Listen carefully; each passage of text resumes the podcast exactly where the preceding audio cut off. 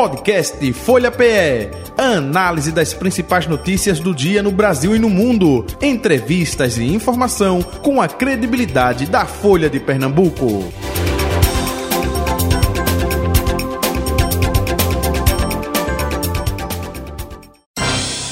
Folha Política. Entrevista com quem? Com o deputado Caio Manissoba, deputado estadual do Progressista. Deputado, muito bom dia, prazer revê-lo, seja bem-vindo, tudo bom? Bom dia, Jota. Bom dia, Betânia. Bom dia a todos que nos escutam, que nos assistem. Sei que é um prazer muito grande poder mais uma vez estar aqui com vocês. Betânia Santana, bom dia, Betânia. Oi, Jota, bom dia. Bom dia, deputado. Muito obrigada por ter aceitado o nosso convite. E vamos, né, Jota? Vamos nós. Eu vou passar a bola para você, porque você acompanhou é, na última terça-feira a votação da mesa diretora, né? É, que aconteceu lá na Assembleia Legislativa, que houve antecipação. Então, por favor, Isso. Betânia. Tá Contextualize, vá. essa, essa eleição foi antecipada, né, deputado? É, o senhor foi favorável à antecipação e por quê? Veja, é, o presidente decidiu, junto com outros colegas, por essa antecipação. Não vi nenhum problema, até porque é, foi feita de forma democrática, né? Toda eleição ela é democrática. Então, acho que foi salutar para casa, não vejo dificuldade em antecipação de eleição, não. Algumas pessoas se sentiram incomodadas, não ficaram à vontade, reclamaram, né? Foram poucas, mas falaram de que não haveria necessidade nesse momento. Isso. Menos. Teve algumas pessoas que não gostaram, mas se você olhar é, pela votação que foi feita para a antecipação e a eleição, é, foi a maioria esmagadora da casa né, concordou, então não vejo é, motivo para dificuldade sobre isso. O senhor tinha colocado seu nome à disposição para um dos cargos. Por que não manteve, deputado? A gente conversou muito. Primeiro para colocar e segundo para sair. É, a eleição, toda eleição ganhando ou perdendo, ela deixa fraturas, deixa sequelas e a gente optou por reconduzir Gustavo é, pela unanimidade na casa, porque a gente conversou, demonstrou as nossas insatisfações com a gestão né, ele se comprometeu de ter uma melhora. Eu tenho uma relação pessoal com ele muito boa. A minha crítica era no campo administrativo em algumas situações. E a maioria do nosso grupo resolveu que, por bem, a gente ter uma candidatura única, né, concordando com ele pela pacificação da casa. Gustavo Gouveia, Jota, é o deputado que ocupa hoje a segunda secretaria, a primeira secretaria né, uhum. da Assembleia. O o presidente era, era um consenso, praticamente, era quase, não conseguiu a unanimidade, como no início da legislatura, mas teve 40 votos, né, deputado? O senhor Verdade. considera que isso dá um fôlego para. Acho é, é, é, a maioria esmagadora, né? Tem uma, uma, uma, pequena parte que mostrou que não, não está satisfeita com alguma coisa na gestão do presidente, mas acho que a maioria de 49, que foram 40 votos, mostraram que querem continuidade. Eu acho que o presidente vem bem à frente da, do legislativo, né, construindo pautas importantes, dando vez à casa, independência, tudo isso fez parte de um contexto que levou ele à reeleição. O senhor acredita que essa antecipação é, facilitará, por exemplo, 2024, já que vai ser um ano de eleição e ficou mais tranquilo, ou não teria nada a ver uma coisa com a outra? Não, eu acho que não, não tem nada a ver, Betânia, uma coisa com a outra, até porque é, a eleição é muito particular de cada deputado cada município tem os confrontos, as dificuldades entre um e outro, mas é muito peculiar isso e, e faz parte do jogo, todo mundo entende é, essas divisões. É, e eu sempre digo, é até melhor a gente ter na oposição um amigo do que alguém que a gente não tem uma boa relação, porque a gente constrói uma, uma eleição de respeito, de, de, diálogo, né, e que vença aquele que tem a melhor proposta, que tem o melhor candidato, mas eu acho que uma coisa não, não, não correlaciona a outra. Na segunda-feira, a casa conseguiu fechar uma chapa que seria a chapa do consenso. Né? Não, não elegeu todos, mas só ficou um de fora da, da chapa de consenso. Né? Teve o bate-chapa entre Fabrício e Diogo, e Diogo Moraes. É, no, no, que a gente chama de primeiro turno, que foi logo o processo de voto, no início da votação, Diogo teve 24 votos, né? E acho que Fabrício teve 21 com algum nulo, não sei, não sei exatamente o placar. Mas foi uma diferença pequena, quase Diogo ganha. E aí, 15 minutos depois, esse placar muda. Esse placar vira 25 para Fabrício Ferraz, que é do Solidariedade, e Diogo fica com 19. O que danado foi que aconteceu em 15 minutos, hein, deputada? Tudo pode mudar em 15 minutos, né? Eleição- Talvez um pouco menos. Eleição a gente sabe como começa e não sabe como termina. É, alguns colegas devem, por algum motivo, mudar do voto.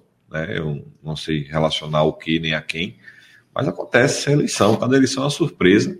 né? Eu torci por Diogo, é, apesar de ter uma boa relação com o Fabrício, mas torci por Diogo. Ele faz parte da corrente que a gente tem uma proximidade maior. Mas infelizmente não deu, mas Fabrício é um grande quadro. Eu acho que também vai representar bem a Assembleia na segunda vice-presidência. Eu confesso que fiquei agoniada, porque o- a votação fechada me deixa estressada demais, porque eu não sei quem votou em quem. E quando tem uma segunda votação, ainda mais. O senhor é a favor do voto fechado? Veja, Queria tanto voto aberto naquela hora. O voto aberto e o fechado ele tem duas vantagens. O voto aberto para eleição de mesa, muitas vezes você vê ali que teve seis votos, acho que branco, contra o presidente Álvaro. É, para mim foi uma surpresa. Eu não via ninguém colocar alguma. é, dizer que não votava nele. E o voto fechado ele traz uma particularidade de poder é, você se expressar sem é, constranger o colega de dizer a você que não vota por isso, por aquilo, ou esperar que possa ter uma retaliação. Então, o voto fechado tem muito por esse lado. Por outro lado, o voto aberto traz uma transparência maior.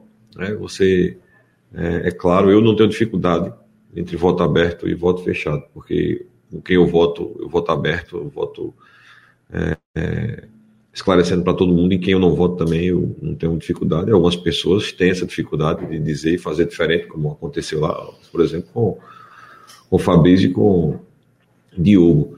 né? Então, assim, eu não acho que o voto fechado para essas matérias de eleição seja de, de todo ruim, né? porque a gente sabe, como em todos os ambientes, que às vezes você, é, quando é contrário a um chefe, a, um, a alguém que está numa posição acima, talvez você sofra retaliação, talvez você não tenha ambi- ambiente quando você quando você vota, o que não era para acontecer, que era para a gente respeitar, era não é para respeitar quem pensa contrário a gente.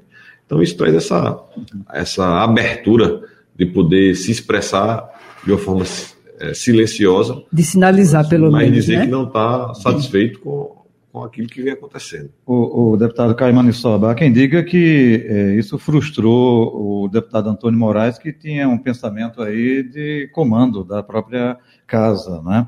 que é do seu partido, né? PP ou progressista, como queiram, enfim.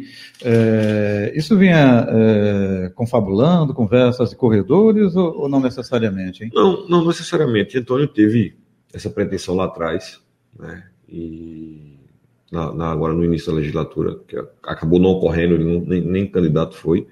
É, eu acho que esse momento que a casa estava passando, não tava, a gente não estava nem falando em eleição ainda.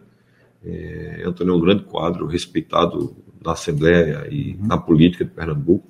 Tem capacidade e altura para comandar aquela casa, mas infelizmente não foi dessa vez. E, se Deus quiser, vai ter outros mandatos, apesar de já ter um bocado de mandato na, Tem sete. na fila. É, vai ter tempo para a gente poder fazer essa discussão. E agora tem que olhar para frente, pensar no futuro, né? As eleições municipais e, e na nossa, que daqui a pouco está de novo batendo na porta. É, coincidentemente, foi justamente na ausência dele, né? Ele que preside a Comissão de Constituição, Legislação e Justiça, foi quando ele esteve ausente, e aí não, criti- não criticou o presidente da casa, mas criticou quem estava eh, de plantão na presidência da comissão. É, verdade. que foi Romero Albuquerque, Romero né? Albuquerque, né? Inclusive, no dia seguinte, no dia seguinte, só interrompendo aqui um pouquinho o deputado, é, teve a reunião da Comissão de Justiça, no dia seguinte a volta dele, Jota, Uhum. e aí ele disse assim, ele lembrou brincando assim para Romero, olha, hoje eu estou aqui, viu? Ele, ele se sentiu um pouco chateado por não estar, mas faz parte é, da, da- do dia a dia da Uhum. casa. Porque com essa antecipação eh, eh, eh, encerra esse projeto de tentar, Encerra. né? Só daqui a... Só na próxima só na legislatura, é. legislatura, né? Antônio é um político tarimbado. Vai, sabe que agora é, águas passadas não movem moinho. Tem que olhar para frente e seguir. É, ele criticou a forma, mas eu acho que é, por ele não estar, está viajando, natural, foi feito às claras, não foi nada escondido, não foi nada feito de forma não republicana. Então acho que é olhar para frente e seguir. É, já foi eleição, agora é só 2027. É, 2027. É Quer isso. dizer, a eleição é 2026, né? Não, 24. Então eu fico toda É doida. porque começa a partir de fevereiro, né? A, É. a legislatura. Aí justamente. Isso não- é, é verdade, Isso. 2027, é isso. É, deputado, o senhor falou aí que o PP agora é pensar nas eleições municipais e o partido está se articulando para reforçar as bases nos principais municípios, pelo menos, e ampliar bem muito o leque, né? Qual é a sua parcela aí nesse processo?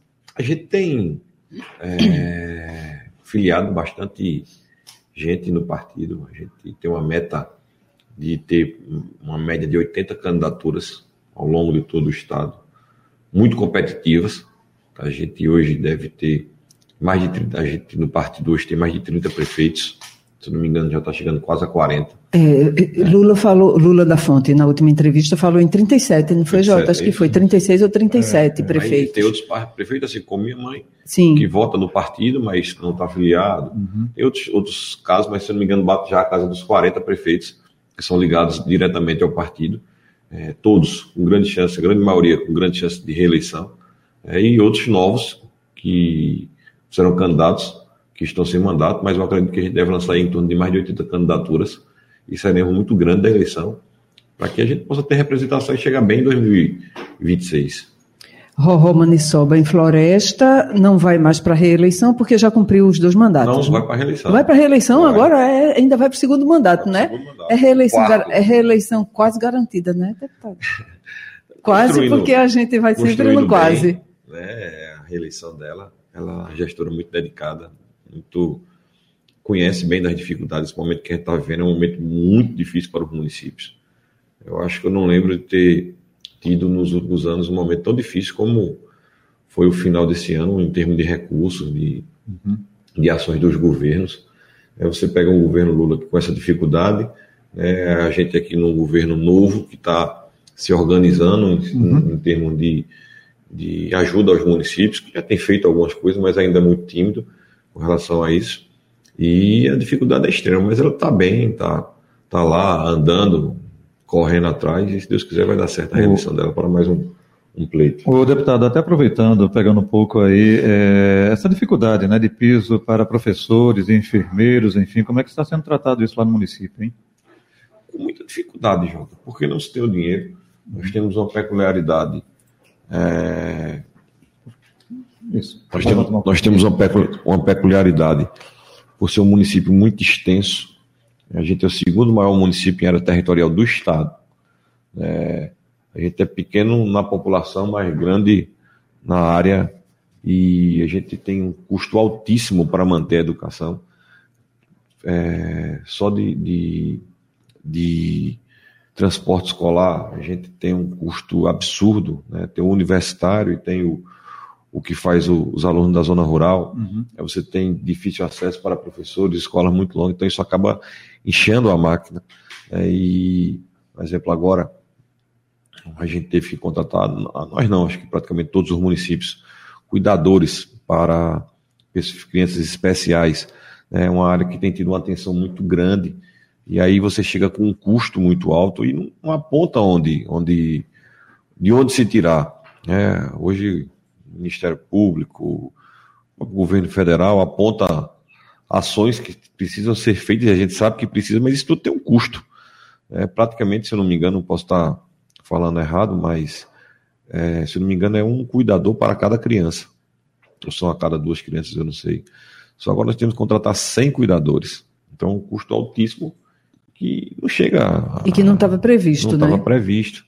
É, e você tem que fazer adequações, que é, acho que essa parte é uma parte que é um problema é, nos municípios muito antigo, mas que agora tem tido um olhar diferente para crianças especiais, com mais zelo, com mais cuidado, com mais ações voltadas especificamente né, para, para essas crianças.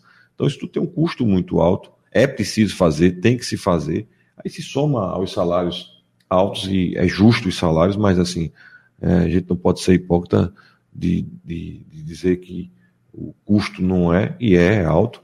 Então isso tudo se soma, Jota, a um momento de dificuldade, e, e é sério isso, é um, é um- problema muito difícil que o município vem enfrentando.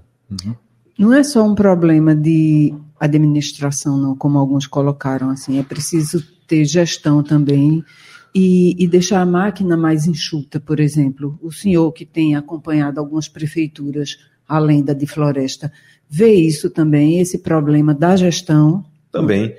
É... Só que aí você pega, por exemplo, gestores com experiência, como a minha mãe está no terceiro mandato, é, tem conhecimento da máquina e está com essa dificuldade. Você, eu tenho uma luta, Betânia, muito grande na Assembleia, você tem acompanhado meus pronunciamentos, Jota, aqui, uhum é, a descentralização da saúde, por dois motivos. O custo para os municípios, que é altíssimo, e a dor pessoal que cada pessoa que vem do interior para Recife para fazer um pequeno exame, seja vem doente ou com um parente doente, com uma dificuldade extrema financeira, física, desconforto, por mais que a gente coloque o melhor ônibus, é desconfortável você passar seis, sete, oito horas do interior para cá, para chegar aqui e ficar numa casa de, de, de, hospedagem, como é a grande maioria, para se locomover para hospitais, apesar de toda a estrutura colocada pelos municípios. Isso é muito doloroso. É, na nossa região, nós não temos o IML. O cara, para morrer, tem que ir para Caruaru. Aliás, quando morre, tem que ir para Caruaru para Petrolina. Isso é indigno.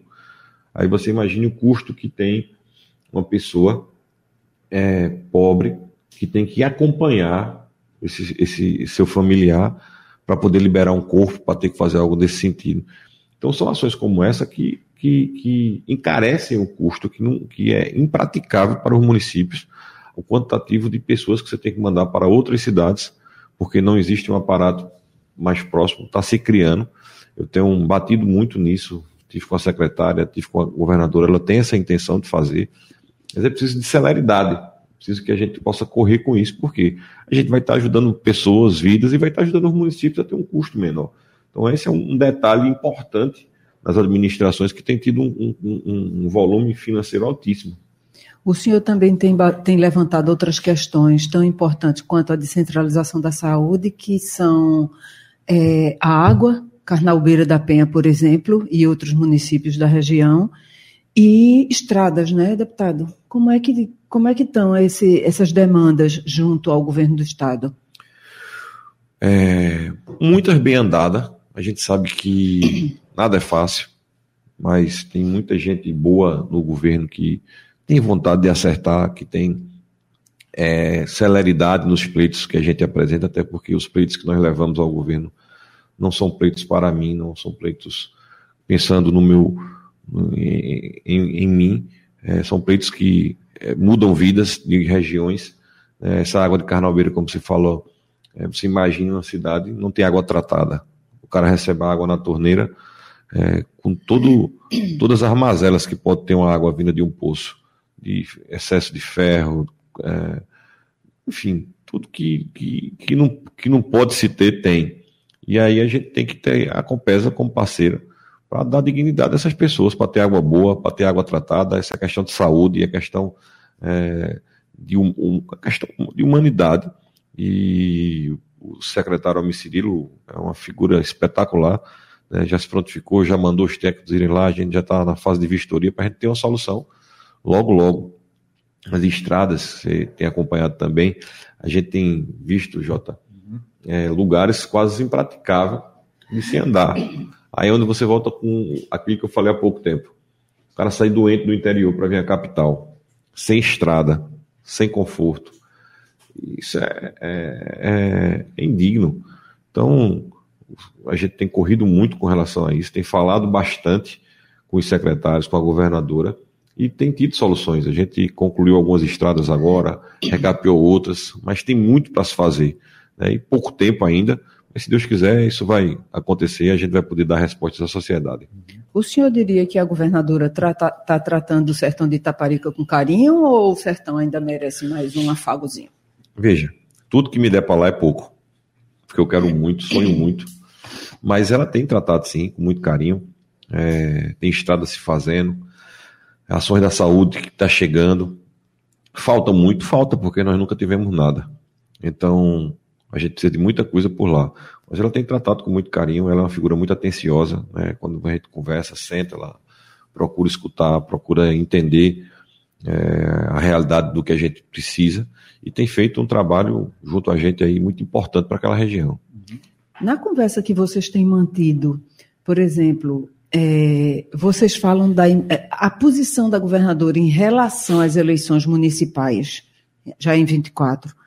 Claro que ela sabe que a eleição de vocês é só para 26, mas vocês têm uma base que é quem pega na mão e sustenta a reeleição dos deputados, que são os prefeitos. Vocês têm tratado disso, deputado? Não. Não, a gente ainda não, não, não, não chegou no pleito é, eleitoral. Lógico que a gente tem levado prefeitos, tem colocado é, ações para os municípios que a gente representa, mas ela ainda não chegou Quais na são pauta. Eles, deputado, por favor. Quais são os municípios? Eu fui votado em 64 municípios, direto, uhum. né, de lado. É, hoje a gente tem oito prefeitos e vai disputar aí, eu acho que mais 10 ou 12 candidaturas em lugares importantes, com grande chance de eleição. E que tenho certeza que isso vai aumentar, porque à medida que vai chegando o processo eleitoral, mais gente vai chegando e as coisas vão acontecendo. Mas ela, ela tem tratado da pauta administrativa. E eu tenho certeza que agora, quando virar o ano, é que a gente vai entrar nesse processo de, de construção, até porque até um partido precisa montar nomes. Né? Nem todos os nomes nossos cabem no PP, porque às vezes a gente tem a dificuldade local, porque um colega ou outro já está ocupado o espaço, e a gente tem que construir junto aos partidos da base da governadora. O senhor acha que a relação com a casa tende a melhorar? Tende. Ou já melhorou? Acho que já melhorou muito. Né? Tende a melhorar. Se você vê, ela tem aprovado tudo lá na Assembleia. Ela é, teve a questão dos vetos agora, que foram derrubados, mas é uma questão, como foi colocado, pessoal de cada deputado, né? Eu não posso renegar de ter as minhas emendas com autonomia Hoje eu sou governo, amanhã eu posso ser, quem sabe. É, de ter autonomia de indicar e de ser paga as nossas emendas, mas isso foi um, um, uma coisa pontual. Né? E a tendência é que ela aprove tudo como vem aprovando. Nunca teve dificuldade. Às vezes tem uma dificuldade no diálogo, uma coisa ou outra com o um deputado pontualmente, mas a casa em si, é, ela vem aprovando tudo com maioria esmagadora. E, e a liberação de emendas? Já Começou, já começou? Já... É, eu não, não, não, não, não sei muito como está isso, porque minhas emendas ainda vão ser para o ano que vem, então eu acabo não, não, não participando. Mas eu já consegui liberação de emenda de outros deputados que colocaram para municípios que a gente representa e que a gente tratou e que foi resolvido. E agora tramita na casa o PPA e a LOA, né? Que devem ser votados em breve, né? Até o fim do mês, eu acho. Isso, acho que até o fim do mês, Betânia, a gente deve votar e com certeza deve aprovar sem grande dificuldade, para que a gente possa entregar a ela mais uma boa votação na Assembleia. Deputado Caimano Soba, é, além de Floresta, desses oito prefeitos que o senhor é, falou, o senhor também dá palpite com relação à eleição aqui na capital pernambucana, dentro do partido, né? e até aproveitando, externa esse, esse palpite, caso o senhor dê. Não, a gente sempre conversa, até porque você tem que falar de Pernambuco como um todo, né? A gente tem uma candidatura fortíssima em Jaboatão, que é da Clarissa. deputada Clarissa Teste, que o partido tem cuidado com muito, muito zelo, porque sabe da importância partidária é, e pessoal, que é uma amiga, esposa de um grande amigo, que é o pastor Júnior Técio. É uma grande figura, preparada, uma mãe de família, pessoa correta, que eu tenho certeza que vai fazer uma, uma, uma grande eleição em Jaboatão. Não tem como não falar de Recife. É, a gente está vendo qual o melhor caminho, né? mas nosso caminho é o caminho da governadora, não é o caminho hoje do atual prefeito. Pessoalmente eu tenho uma ótima relação, mas politicamente eu sigo o partido, né, que eu sou liderado do deputado Eduardo da Fonte, deputado Lula da Fonte, e a gente vai construir um consenso partidário, e a gente tem uma peculiaridade, Jota, no partido, se observar, a gente sempre caminha muito junto. Né? A gente não costuma ter dissidência no partido, porque tudo é conversado, tudo é dialogado, ninguém toma é, posições sozinhos. É, Eduardo da Fonte tem esse cuidado de sempre reunir, foi não foi se recebe a manchete é, deputado Eduardo da Fonte reúne deputados do partido, prefeitos. Por quê? Porque são colocados pautas em que a maioria, é sempre, nem sempre o consenso é, é de 100%, mas a maioria é, coloca, opina a sua votação e que até quem é contrário segue também. Então a gente não costuma ter é, dissidência nada no partido, porque é construído com muita, muita, muito diálogo. E isso vai ser feito também para o Recife e com certeza a gente vai estar junto aí de um bom candidato para ajudar Recife. Agora, um bom candidato para governar Recife, é, o PP joga sempre na periferia, né? Dificilmente você vê o PP encabeçando a chapa para é, é, ou para prefeitos, é, vereadores, deputados estaduais, deputados federais. Teve é, aquela movimentação de é, Eduardo da Fonte para o Senado, né? mas depois voltou. É, quando é que o PP vai lançar um candidato assim? Não, vamos botar um candidato na capital pernambucana, enfim. Seria o próprio Eduardo da Fonte nessa Não, próxima agora veja, ou não? é, a tendência a gente ainda, ainda não, não fechou de que forma a gente vai caminhar. Se com candidatura própria ou apoiando o candidato. Tem essa possibilidade. Tem. O partido tem gran- grandes quadros né, e a gente está se preparando para a eleição é, próxima do, do- de prefeito e para a eleição de governo. né. Com certeza, é, Eduardo da Fonte saiu muito grande agora dessa eleição, elegendo ele e o filho. né. acho que é algo histórico que poucos fizeram é, no nosso estado, não só no nosso estado, como no nosso país, tá? É, isso é um feito que muitos poucos conseguiram fazer. E a gente vai estar fortalecido para a eleição de 2026, que é o nosso maior é, é, projeto. né? A gente vai buscar que Eduardo da Fonte esteja numa chapa. né? Eu torço, desejo e quero que ele seja o nosso senador junto à governadora Raquel Lira. né? Mas isso é um projeto que não pode se dizer agora. Você não pode dizer, ah, eu sou. Isso é um projeto muito grande, muito, muito é, largo, com outros partidos, com outros atores, mas que a gente vai construir esse caminho para dar certo. Força ele já mostrou que tem, né, deputado? E, inclusive, nessa, nessas conversas que, para se chegar a um consenso, é, eles dizem sempre assim que ele, che ele caminha sempre para o diálogo e para o consenso.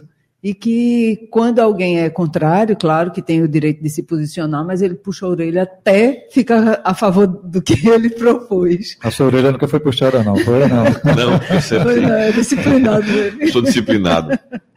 É, é, segundo amigo meu, a gente tem que aprender a, a- a usar a concordância, mas é concordar com tudo.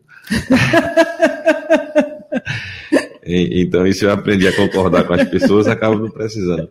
Não, a gente tem isso, diga assim, mas os projetos do partido, é como eu disse, são sempre bem conversados, bem dialogados, e tem dado certo.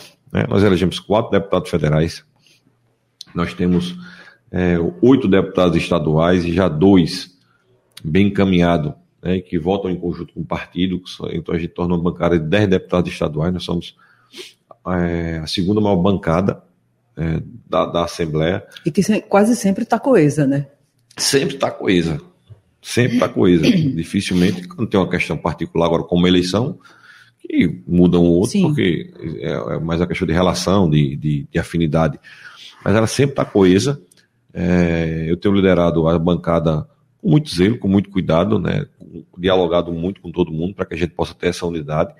E aqui no Recife a gente tem uma bancada de vereadores, tem vereadores de mandato para se filiar, então a gente também vai ter uma bancada forte para a Câmara de Vereadores de Recife, um- uma- uma- vai ser uma coisa, talvez eu acho que seja o melhor partido para se disputar a eleição de Recife, pela montagem que a gente está fazendo. né. Então esse é um projeto que a gente tem traçado aí, junto ao povo de Recife e ao povo de Pernambuco. Ok, deputado Caio Mandisoba, queremos agradecer a sua participação aqui com a gente mais uma vez. Saúde e paz ao senhor, um abraço e até o próximo encontro, hein? Eu que agradeço, meu amigo Jota, minha queridíssima Betânia. Dizer que é um prazer poder estar falando mais uma vez e nos chame. Sempre que quiser bater papo sobre política, eu estou à disposição de vocês. Um abraço, obrigado a todos que nos escutam e um beijo grande no coração. Ok, idem, agradecemos. Betânia, um abraço. Um abraço e até amanhã, viu, Jota? Ah, vai estar por é, aqui amanhã. amanhã? eu venho, vou faltar aula amanhã e vou Muito participar. bem. Valeu. Final da Folha Política de hoje, gente. Um abraço para você também, ouvinte, espectador. Até amanhã, hein? Folha Política. Podcast Folha PE. Análise das principais notícias do dia no Brasil e no mundo. Entrevistas e informação com a credibilidade da Folha de Pernambuco.